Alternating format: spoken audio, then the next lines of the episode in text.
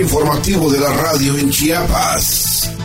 En punto de las 8, 50 minutos de hechos que son noticia. En la voz de José Luis Roque. Comenzamos.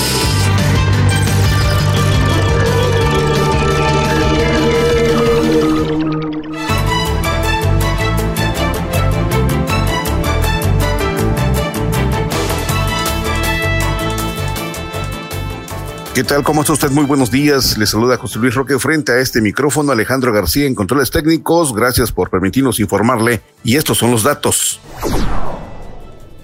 Rutilio Escanón Cadena se reúne con contralores en San Cristóbal de las Casas. Gobernador pide a funcionarios cuidar los recursos económicos del pueblo. Eduardo Ramírez Aguilar destapa sus deseos de gobernar a Chiapas. Concluye Festival Soque en Tuxtla Gutiérrez.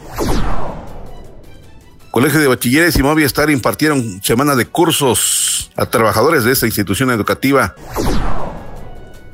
CECID lleva a cabo curso de salud mental en sus alumnos.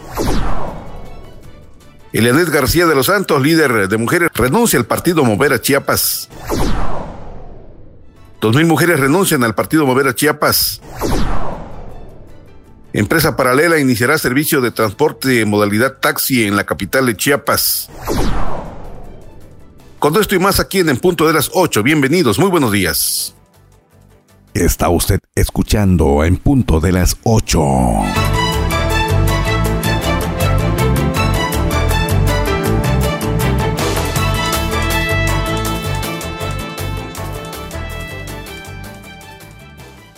Gracias por permitirnos informarle en esta mañana, una mañana despejada en la capital de Chiapas. El ambiente se encuentra a 22 grados Celsius y parcialmente nublado en algunos municipios de Chiapas. Hasta ese momento no se reportan lluvias. Si usted viaja por las diferentes carreteras de Chiapas y nos sintoniza, tome sus debidas precauciones.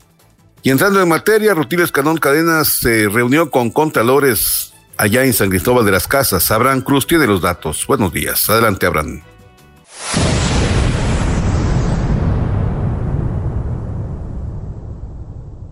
Hola, ¿qué tal José Luis? Muy buenos días. Te comento que durante la segunda reunión ordinaria 2021 de la región sureste de la Comisión Permanente de Contralores Estados Federación realizada en San Cristóbal de las Casas, el gobernador Rutilio Escandón Cadenas ratificó la vocación de su gobierno de combatir la opacidad, la corrupción y la impunidad en las instituciones públicas a fin de construir una nueva cultura de buenas prácticas que abonen al bienestar, progreso y crecimiento del índice de desarrollo humano de Chiapas y México. Subrayó que además de la cercanía que se mantiene con la Contraloría de la Federación, pues en la entidad se trabaja de forma responsable, honesta y transparente. Por eso los recursos públicos alcanzan para atender las necesidades más sensibles y sacar adelante las iniciativas de la población en materia de salud, educación, seguridad, infraestructura, carretera y de caminos, empleo, entre otros rubros que verdaderamente se requieren a fin de garantizar un mayor bienestar. En este marco, el mandatario sostuvo que para fortalecer la lucha para la transparencia es fundamental continuar intercambios de conocimientos y sobre todo con estas acciones de coordinación, pues se da esa experiencia positiva. Pues así se refrenda el compromiso con las entidades y el país de hacer causas común en el combate a las malas prácticas del pasado que provocaron retrasos, daños, desigualdad y marginación, sobre todo de los pueblos y comunidades más débiles económicamente.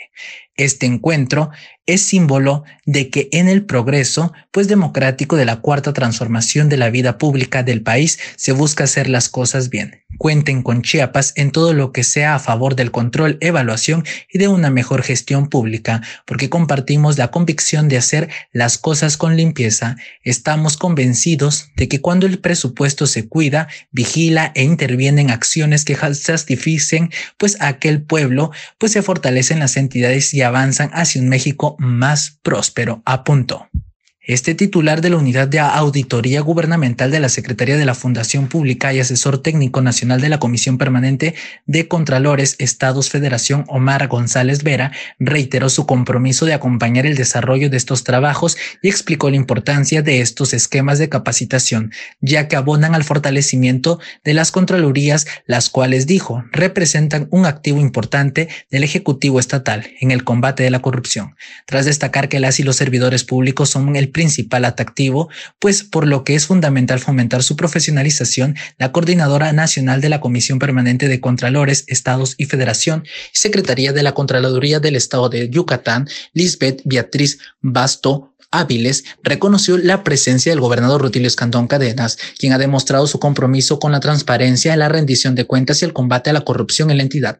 A su vez, la Secretaría de Honestidad y Función Pública de Chiapas, Liliana Ángel González, pues señaló que los estados del sur sureste han avanzado en las tareas de fiscalización, que se han reflejado en los procesos de auditoría, evaluación de control interno, recepción y análisis de las declaraciones patrimoniales, al establecimiento de los comités de éticas y conflictos conflictos de intereses, entre otros, agregó que los retos de los organismos fiscalizadores son mejor la gestión gubernamental, abatir la corrupción y la cero tolerancia a la impunidad. Estuvieron presentes la secretaria de Fiscalización y Rendición de Cuentas del Estado de Coahuila y coordinadora nacional suplente A de la Comisión Permanente de Contralores Estado Federación, Teresa Guajardo Berlanda, la secretaria de Contraloría de Campeche, María Eugenia Enríquez Reyes, el secretario de la Fundación Pública de Tabasco y comisario de la Comisión Permanente de los Contralores Estados Federación, Jaime Antonio Farías Mora, el titular de la Contraloría de Quintana Roo y coordinador regional suplente de la zona sur-sureste de la Comisión Permanente de Contralores Estado Federación, Rafael Antonio del Pozo Derga, así como directores de la Secretaría de la Fundación Pública y secretarios técnicos de la región sur-sureste. Para en punto de las 8, Abraham Cruz.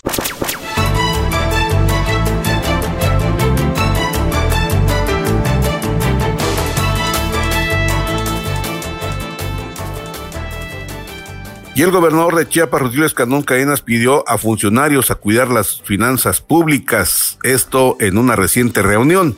Vamos con Abraham Cruz. Adelante, Abraham.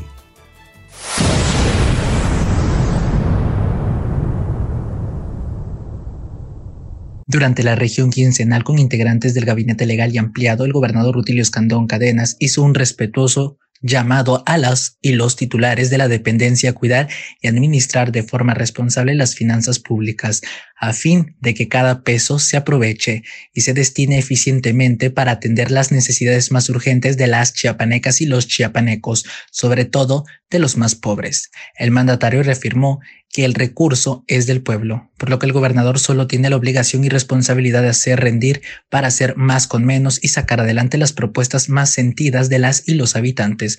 Por ello hizo un llamado a evitar los subejercicios y cumplir ética y normalmente con la misión de servir al bien común, actuar y resolver los asuntos por la fuerza de la razón y con acciones transparentes. Insistió en que cada instituto de la administración estatal debe invertir los recursos en acción que abonen al progreso y desarrollo para dejar bien firmes los cimientos que sirvan pues como procedentes y antecedentes con el objetivo de que Chiapas pueda salir adelante y dejar en la historia esos capítulos de abono y de silencio y que la población tenga un mejor futuro. Nosotros somos parte de la cuarta transformación y a diferencia de los tres procesos históricos anteriores, los cambios se están dando de manera pacífica. Por eso, no debemos desaprovechar la oportunidad de trabajar con amor al prójimo y a favor de la colectividad. Estamos en el lugar y momento para atender asuntos relevantes de la entidad y hacer posible que los sueños de la gente se convierta en una realidad. A punto. Respecto a la situación de la pandemia de COVID-19, el gobernador manifestó su beneplácito porque el número de contagios ha disminuido de forma importante en el estado de Chiapas. Pese a ello, destacó que no se escatigman recursos para continuar atendiendo a la población no solo en los casos de coronavirus, sino también por otras enfermedades. Indicó que todos los días están atendiendo a través del Consejo de Seguridad en Salud así como en las 16 clínicas de COVID-19 y los hospitales y mediante las brigadas médicas.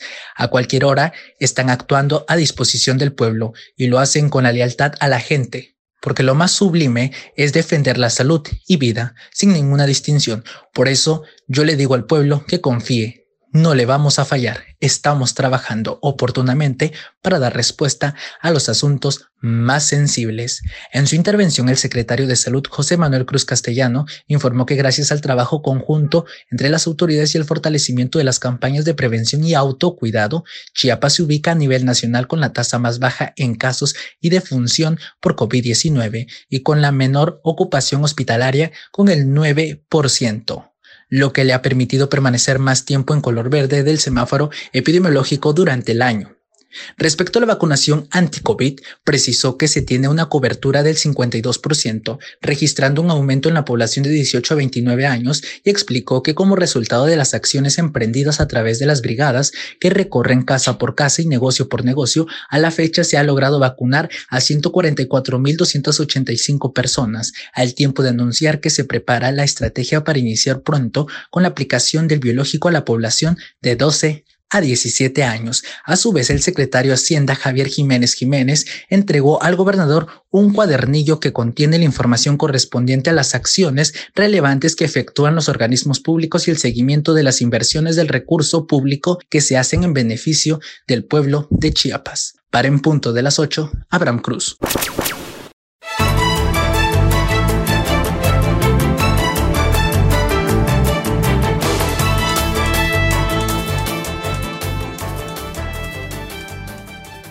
Y en el ámbito de la mesa de seguridad, Rutilio Escadón Cadenas invitó a la población de Chiapas a no confiarse en el COVID-19. Todavía sigue lacerando en algunos sectores de población. Vamos con Abraham Cruz.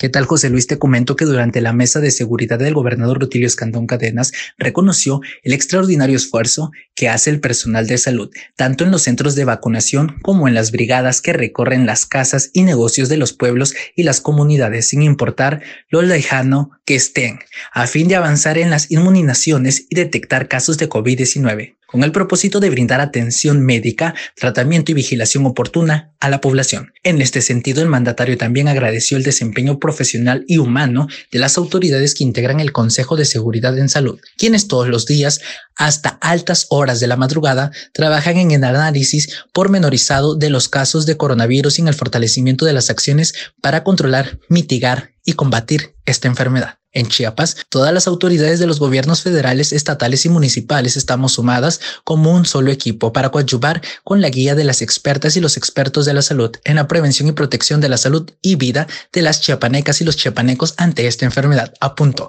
En otro momento, el gobernador informó que de acuerdo con el pronóstico meteorológico entre el domingo y el lunes, llegará a Chiapas el Frente Frío número 4 que traerá intensas lluvias al territorio estatal, por lo que convocó a la población a alejarse de los ríos y montañas estar atento a las recomendaciones de protección civil y en caso de situaciones de riesgo, trasladarse a los albergues con el propósito de mantenerse a salvo. Evita cualquier peligro, hay que tomar todas las medidas de precaución y cuidar a las familias. Si es necesario, acude a los refugios temporales. Ya sabes dónde se encuentran estos espacios, especialmente para resguardarse, concluyó. Para en punto de las 8, Abraham Cruz.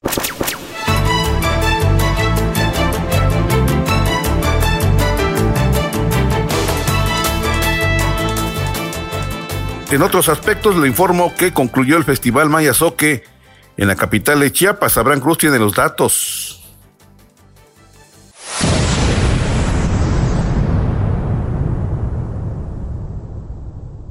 La música por su naturaleza tiene que ver con la vida, con la alegría, con el aspecto ritual de los pueblos, dice en entrevista Nicolás Wet Bautista, antropólogo y jefe de Departamento de Promoción y Gestión Cultural del Centro Estatal de Lenguas, Arte y Literatura Indígena. Por ello destaca que el Festival Maya Soque Chiapaneca 2021, que se realiza del 13 al 17 de octubre, tiene 30 años de mostrar la importancia de la diversidad cultural de Chiapas, desde su cosmogonía, su danza y su música tres décadas de construir un espacio de convivencia entre las culturas que nos unen y que nos cohesionan como pueblos originarios. Es un espacio en donde se enseña, se demuestra, se baila, se toca la música y se expresa la lengua.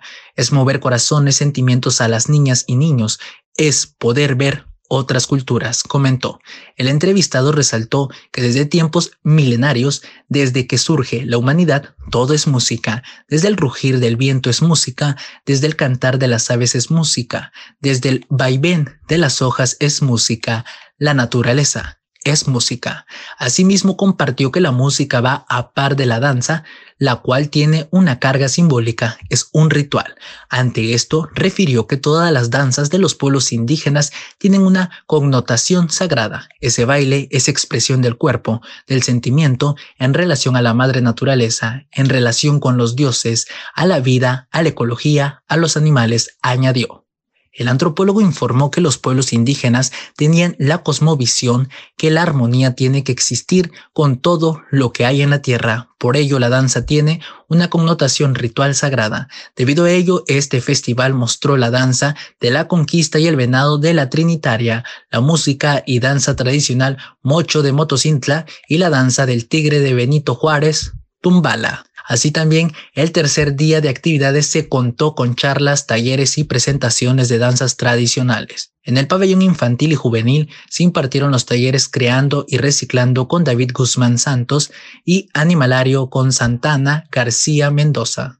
Asimismo, se contó con la conferencia en diálogos con la Madre Tierra a través del lenguaje cinematográfico a cargo de la cineasta María Dolores Arias Martínez y la conferencia taller Construcción de flauta de carrizo con Alejandro Burguete. A decir de la danza folclórica, se presentaron cuadros dancísticos de los grupos Sainayet y Navashandong. Para conocer más a detalle sobre la programación pueden acceder a la página web o fanpage del Cone Culta Chiapas. Para en punto de las 8, Abraham Cruz.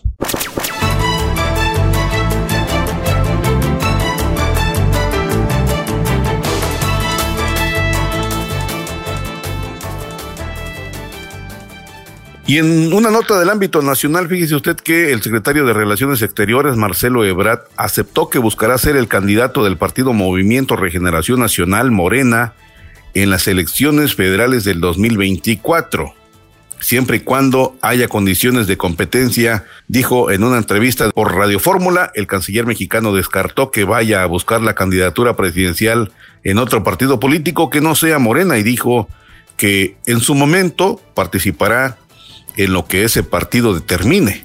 Subrayó que antes de que ese momento llegue, su prioridad actual es enfocarse a sus responsabilidades como titular de la Secretaría de Relaciones Exteriores. Marcelo Ebrard reconoció que está contento y atento al proceso de selección que se decida en Morena, el cual dijo deberá tener garantizadas las condiciones para una competencia leal y creíble. Y mientras esto sucede, allá en la capital del país, también en este mismo lugar, le platico que eh, en un programa que realiza Adela Micha, entrevistó a diferentes políticos en su programa y entre ellos Eduardo Ramírez Aguilar. Y allí el chiapaneco destapó sus aspiraciones, sus deseos de gobernar al estado de Chiapas por cualquier partido, por quien abra las puertas y le permita abanderarlo en sus aspiraciones. Esto es una parte de la entrevista que hizo Adela Micha al chiapaneco senador Eduardo Ramírez Aguilar. Adelante con los datos. Alejandro.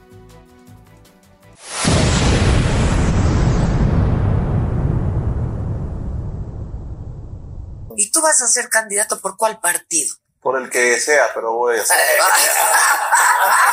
Tú estás incitando a la rebelión aquí. o sea, si no es por Morena, te vas, regresas al verde, ¿o qué? Tengo muy buena relación con los verdes. ¿Por qué te pasaste a Morena? Porque no, no, me, no me dieron la posibilidad de ser candidato a gobernador. Y protesté, hice aquí un movimiento por la dignidad. Y eh, yo no estaba con el presidente, eso es de dominio público y me invitó a sumarme a, su movimiento. Yo acepté, eh, me ofreció después el Senado. En, la primera reunión, pues no fue una negociación política, sino más bien de sumas.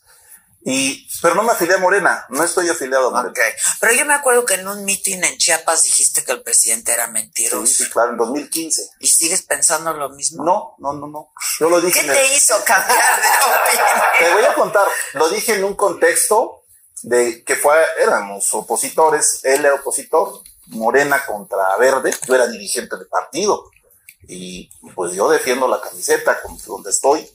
Y en este caso Pero llegó, a ser, llegó, a ser, llegó, a hacer acusaciones que no coinciden, mm. porque decía que los programas sociales se habían desviado para los electores, cosa que yo respondí y él lo sabe que no estábamos juntos. Pues, al final coincidimos, como es la política, es de encuentros y desencuentros. ¿no?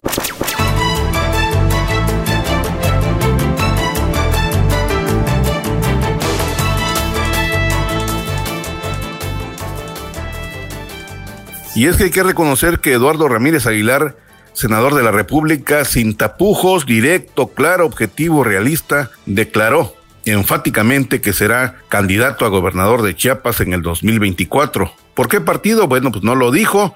Y es que esto sale también a colación después de que una senadora por Chiapas destapara a Zoé Robledo Aburto como posible candidato por Morena a la gubernatura de Chiapas. Y es que pareciera que las intenciones, las, las aspiraciones y los deseos empiezan a emerger de las profundidades para el 2024. Interesante, aspiraciones de estos políticos chiapanecos que eh, seguramente con toda la buena intención están buscando gobernar a Chiapas para llevarlo al desarrollo que requiere esta entidad del sureste mexicano. Está usted escuchando en punto de las 8.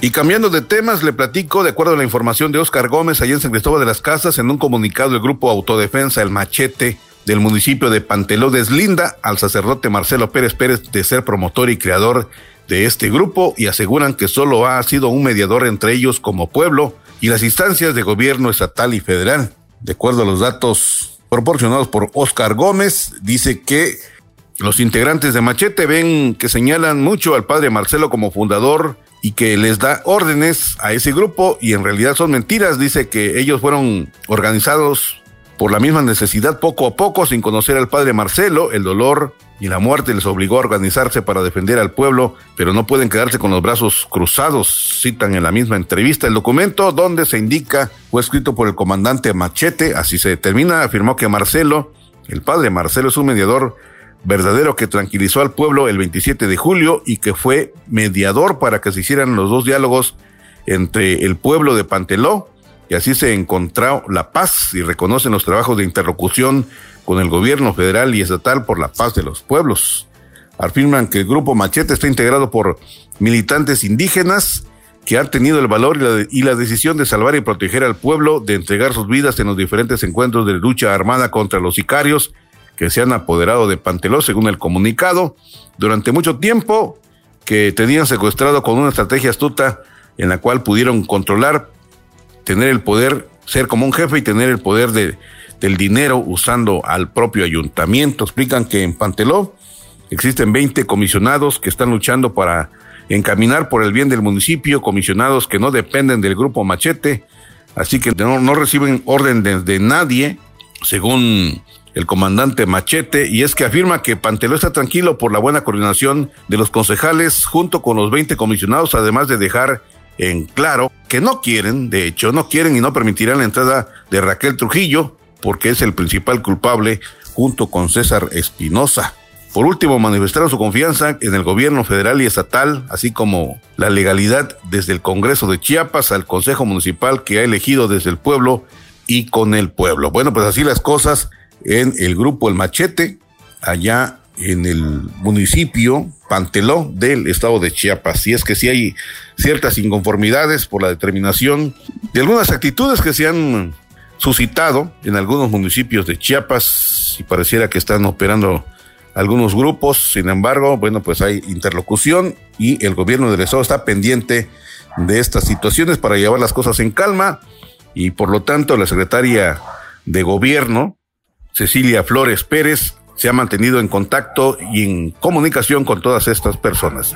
Y cambiando de temas, fíjese usted que un aspecto que va a levantar pruritos, escosor, comezón, en algunos grupos es que se habla de la entrada próximamente de la empresa Uber en Tustra Gutiérrez. Eric Ordóñez retomó la nota, retomó estos datos, se puso a investigar y bueno, y esto es lo que dio a conocer en Moral Chiapas, que circula en las redes sociales. Adelante Alejandro con los datos.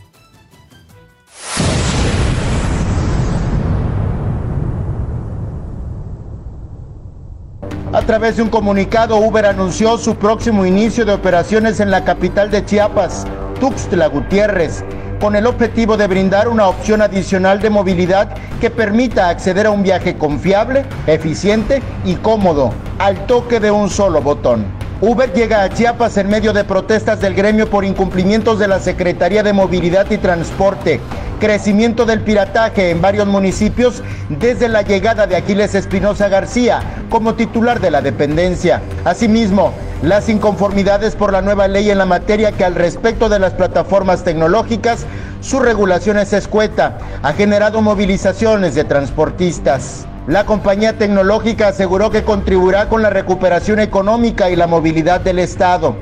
A través de la misiva que publicó este jueves, Uber aseguró que además de facilitar viajes a través de la tecnología, permitirá a miles de chiapanecos contar con una herramienta para generar ganancias adicionales que beneficien a las familias de Tuxtla Gutiérrez. Además, convoca a todas y todos los interesados a registrarse como socio conductor de la app y poder tener ganancias de hasta 10 mil pesos semanales. Sobre empresas como Uber, la nueva ley del transporte establece en su capítulo 2 sobre servicio público de transporte a través de plataformas tecnológicas que deberán ser operadas en el Estado por personas morales, mediante la contratación de unidades concesionadas o con permiso, previa autorización de la Secretaría. Apenas se dio a conocer la llegada de la compañía a Chiapas y empresas como Nissan y Mitsubishi ya lanzaron planes de financiamiento especial. Eric Ordóñez, Alerta Chiapas.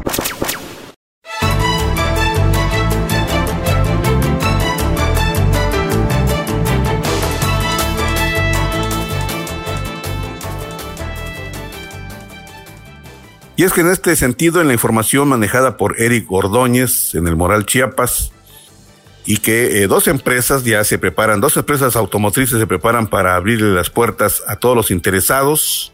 La sociedad y transportistas se preguntan de dónde y cómo van a transitar porque las calles en la capital están para llorar y difícilmente acepten algunas personas o que desconozcan el tránsito de las calles a arriesgarse a este aspecto. Y es que fíjese usted que, por ejemplo, Uber ofrece 10 mil pesos a la semana y si usted divide entre 6, le tocaría a 1.667 pesos diarios.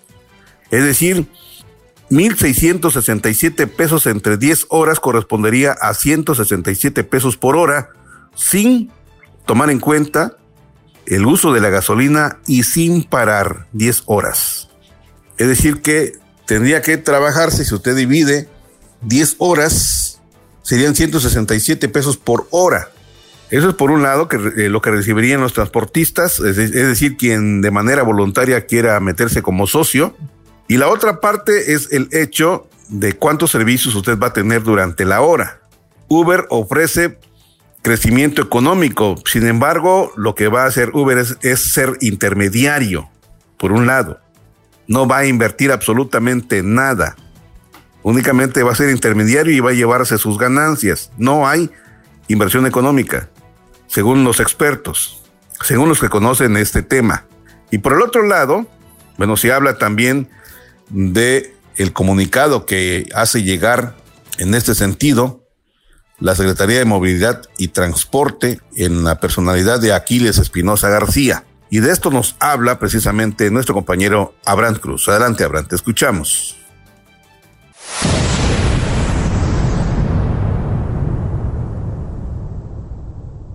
La Secretaría de Movilidad y Transporte que encabeza Aquiles Espinosa García reitera categóricamente su compromiso con la población usuaria de mejorar la calidad en el servicio público de transporte y brindar certeza a los concesionarios con base a la Ley de Movilidad y Transporte en el estado de Chiapas. La dependencia estatal señala que de conformabilidad con la ley vigente, el servicio público de transporte a través de plataformas tecnológicas deberá ser operado en la entidad por personas morales mediante la contratación de vehículos que tengan concesión o permisos otorgados por la Secretaría de Movilidad y Transporte. Luego de que circular en redes sociales el inicio de operaciones en la entidad de conocida aplicación de servicios de transporte, la Secretaría aclara que en la ley vigente se establecen los lineamientos para su operación. El artículo 113 de dicha ley a la letra dice, el servicio público de transporte a través de plataformas tecnológicas deberá ser operado en el Estado por personas morales mediante la contratación de unidades concesionadas o con permiso, previa autorización de la Secretaría de los términos en res que pues la ley, el reglamento y demás normatividad aplicable. Finalmente, la Secretaría de Movilidad y Transporte en el Estado reitera su compromiso por hacer cumplir la ley al tiempo de prevenir al público en general para evitar especulaciones o que sean víctimas de engaños en redes sociales. Para en punto de las 8, Abraham Cruz.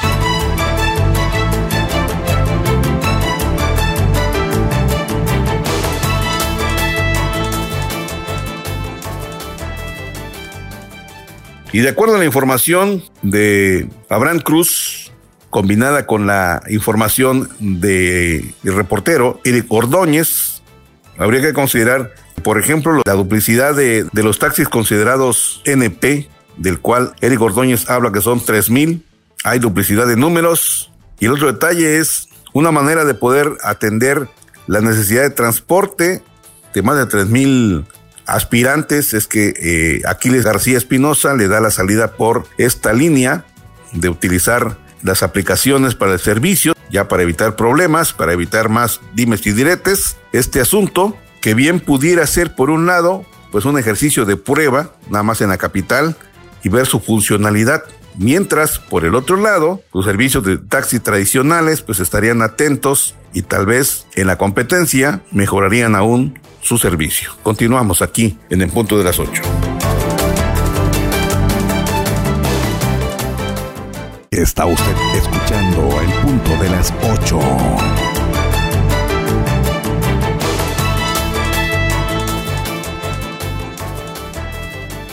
Cambiando de temas, vamos con el Colegio de Bachilleres de Chiapas, quien realizó curso de capacitación en coordinación con Movistar. De esto nos informa Isel Barú. Adelante, Isel.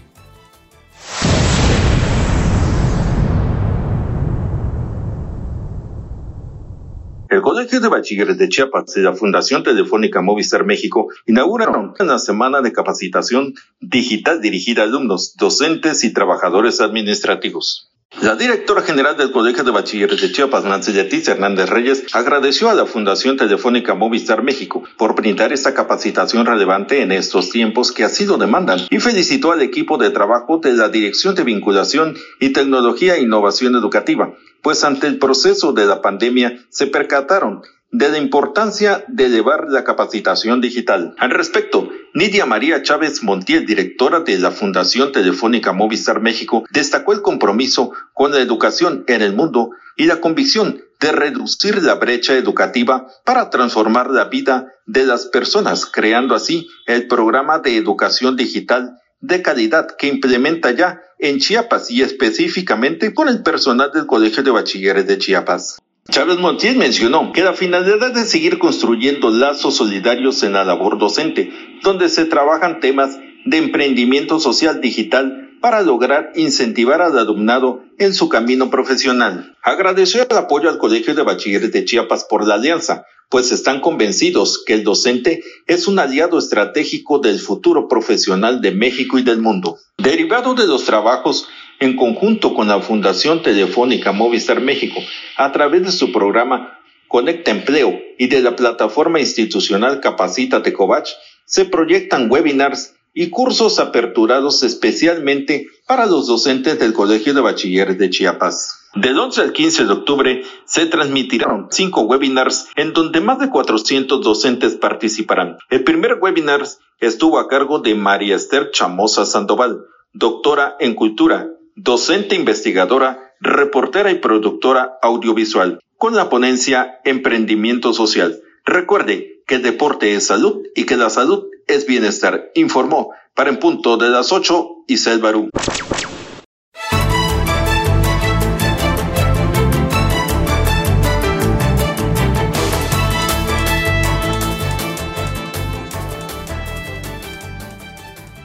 Por cierto, Nancy Leticia Hernández Reyes en su cuenta de Twitter invitó a participar, inscribirse a todos los alumnos y docentes de los 338 planteles del Colegio Bachilleres de Chiapas al rally La Ruta de la Lectura que inicia el día de mañana precisamente y bueno, que no se queden fuera de esta super experiencia, advierte Nancy Leticia Hernández Reyes.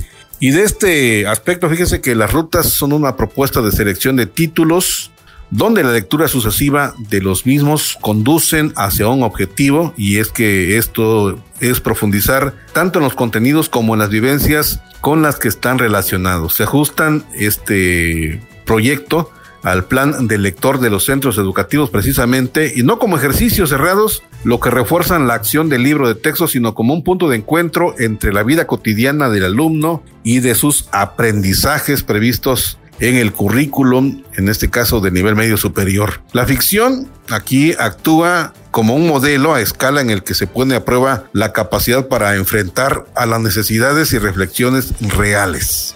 La maduración y aprendizaje se basa precisamente en la imitación de la conducta y sobre este sentido, bueno, pues es la búsqueda de soluciones ante los problemas de la realidad que se les plantea ya sea identificándose con los personajes y encarar sus conflictos como los propios. En este caso necesitaría, por ejemplo, la ruta, la comunicación a través de un personaje. Y es que se nos comenta que el objetivo de, la ruta precisamente es dar a los maestros y a los alumnos, a los centros escolares, a las distintas instituciones del Colegio Bachilleres de Chiapas, un material ya aprobado, o mejor dicho, probado en las aulas con garantía de permanencia frente pues, a sistemas imperantes de moda y, caducidad. Y este proyecto, según tenemos entendido, pretende mostrar cómo se utilizan los álbumes ilustrados, los textos para centrar la motivación y la secuencia comprensiva del proceso de enseñanza-aprendizaje y a partir de ellos proponer experiencias lectoras en otros formatos y con distintos grados de autonomía. En resumen, pues está dibujándose prácticamente un mapa de una ruta de lectura para seguir un camino.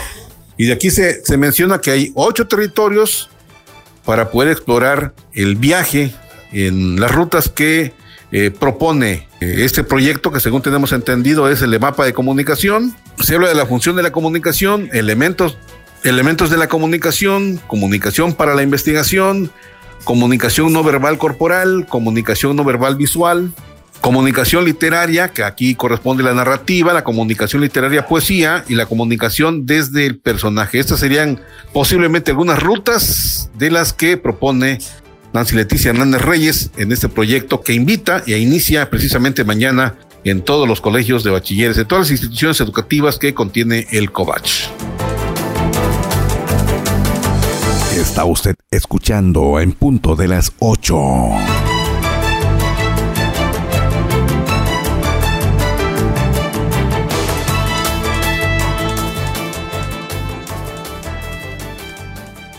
El CECIT imparte cursos de salud mental. De esto nos informa nuestro compañero Abraham Cruz.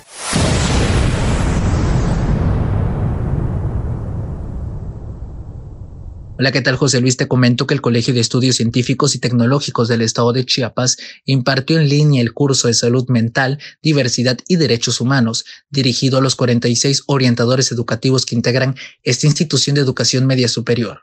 El objetivo de dicha jornada es que los orientadores educativos adquieran estrategias en el manejo de emociones, respeto a las personas y las diversidades en las actividades que se desempeñan. En representación del director general del colegio, Sandro Hernández Piñón, la jefa de la unidad de comunicación, Stephanie Calvo Flores, explicó que a través de estas actividades se trabaja en la implementación de estrategias para la construcción de espacios libres de violencia.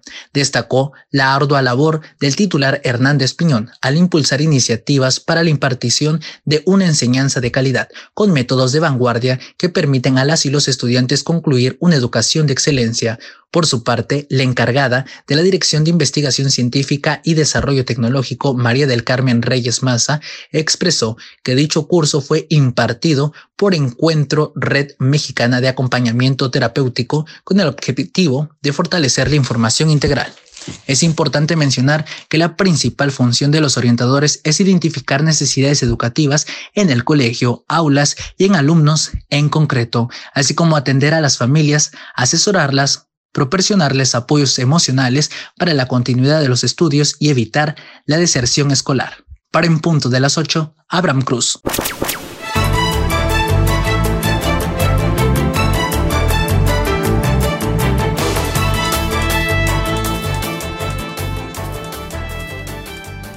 Fíjese usted que Elian García de los Santos, líder de mujeres, renunció al partido Mover a Chiapas por acoso político contra su integridad.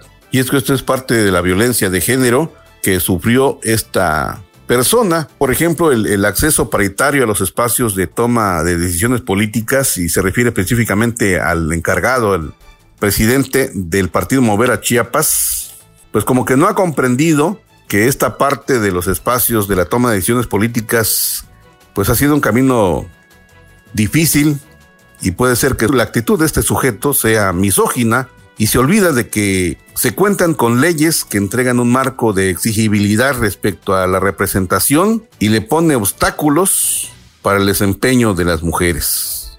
Y uno de estos aspectos precisamente es el acoso político, que al igual que otras formas de violencia contra las mujeres, atenta contra el logro de la igualdad y la autonomía de las mujeres. Sin participación paritaria en espacios de toma de decisiones en todos los niveles, pues no es posible hablar de igualdad de género ni tampoco de profundización de la democracia. Algunas expresiones, según los expertos de acoso político las mujeres, son la asignación de distritos claramente perdedores, la ausencia de apoyo material o humano y agresiones o amenazas durante el periodo de su trabajo, y en el caso de las mujeres electas, como es la condición de Elian García de los Santos, pues la asignación a comisiones de poca importancia o áreas sin presupuesto, el trato discriminatorio por parte de la misma gente que está al interior del partido, en este caso de justo, que de justo no tiene nada, así se llama el funcionario este justo, y también entre las mujeres hay violencia de género. Entonces, las amenazas de violencia física contra ellas mismas o hacia su familia, incluido situaciones de extrema, pues son violencias y los gobiernos, como parte de la discusión sobre esta paridad de autonomía política, acordaron, por ejemplo, en las conferencias regionales desde el 2013 sobre adoptar medidas legislativas, reformas institucionales para prevenir, sancionar y erradicar el acoso político y administrativo contra las mujeres que acceden a puestos de decisión por vía electoral o designación. Y en el ámbito nacional como local, así como los partidos y movimientos políticos, deben tener en cuenta esta reforma, esta ley, esta observancia, que para algunos, bueno, pues se lo han hecho a la, a la ignorancia, y es que México y Chiapas no es la excepción, no es la excepción, lamentablemente. Y es que se menciona, por ejemplo, la aplicación de la legislación sobre los derechos políticos electorales de las mujeres y el cumplimiento de la cuota en México pues se sentaron un precedente fundamental que explica el incremento de mujeres electas en las pasadas elecciones en, este entonces del 2012 y los alcances que este proceso ha tenido en la posición y condición de las mujeres se reflejan en un importante incremento de diputadas y diputados, pero sobre todo el equilibrio. Sin embargo, pareciera que el líder encargado del partido Mover a Chiapas, en vez de favorecerlo, pues lo está tirando, está tirando todo por la borda y aquí es donde pues exige la adopción y aplicación de la cuota de género y que no implica necesariamente la vigencia de un amplio consenso sobre la existencia de la desigualdad de género. Y sobre este aspecto, justamente, Elian García de los Santos hace pública su renuncia. Y esto fue lo que dijo en las redes sociales.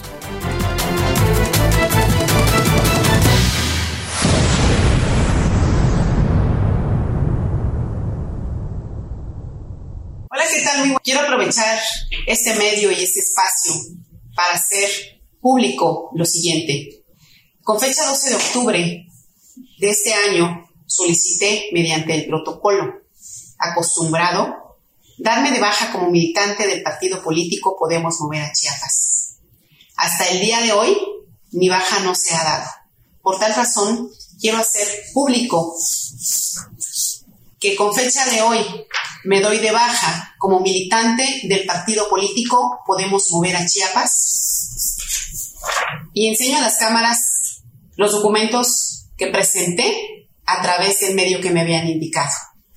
Por tal razón, solicito al presidente interino del mismo partido, el licenciado Justo Tomás Hernández Herrera, al Instituto Nacional Electoral y al Instituto de Elecciones y Participación Ciudadana tomen en cuenta esta solicitud pública, toda vez que no pertenezco más, ni es mi deseo pertenecer más a este partido político por la violencia política que sufrí durante un buen tiempo.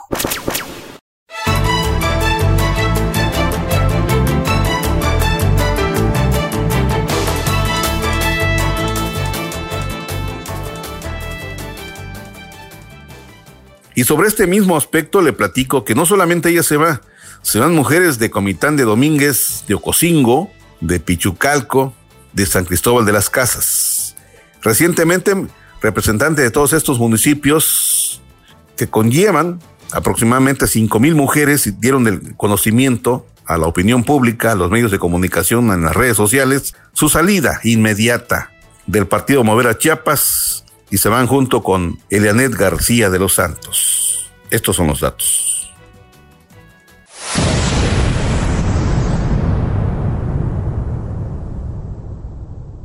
Cristóbal de las Casas, en apoyo total a la maestra Elianet García de los Santos, exsecretaria de la Mujer del Partido Político Podemos Mover a Chiapas.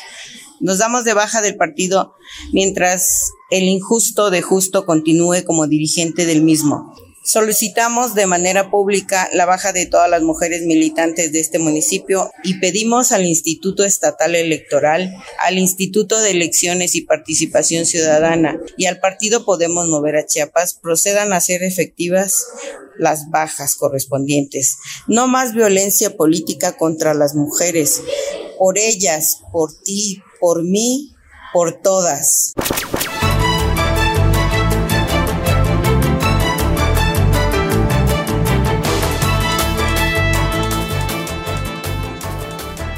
Y cambiando de temas, el secretario de Salud Jorge Alcocer dijo a senadores que la definición sobre la vacunación contra la COVID-19 de menores de 18 años en México, así como una tercera dosis para los mayores de 18, se analizará a partir del trimestre de 2022, es decir, entre enero y marzo.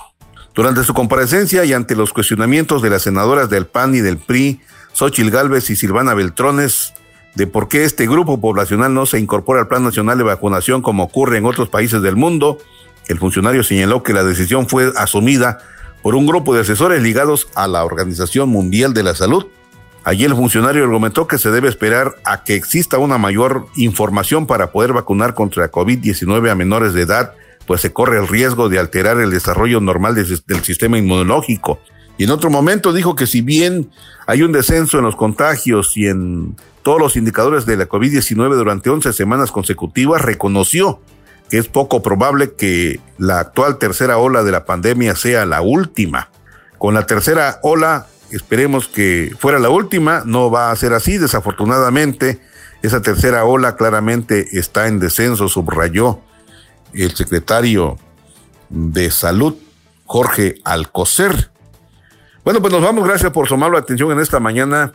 Esperamos que nos escuche usted en punto de las 8 en la siguiente emisión. Muchas gracias. Muy buenos días. Hasta la próxima. Usted ha quedado informado. Por esta ocasión es todo. Le invitamos a sintonizarnos en nuestra siguiente emisión. En punto de las 8.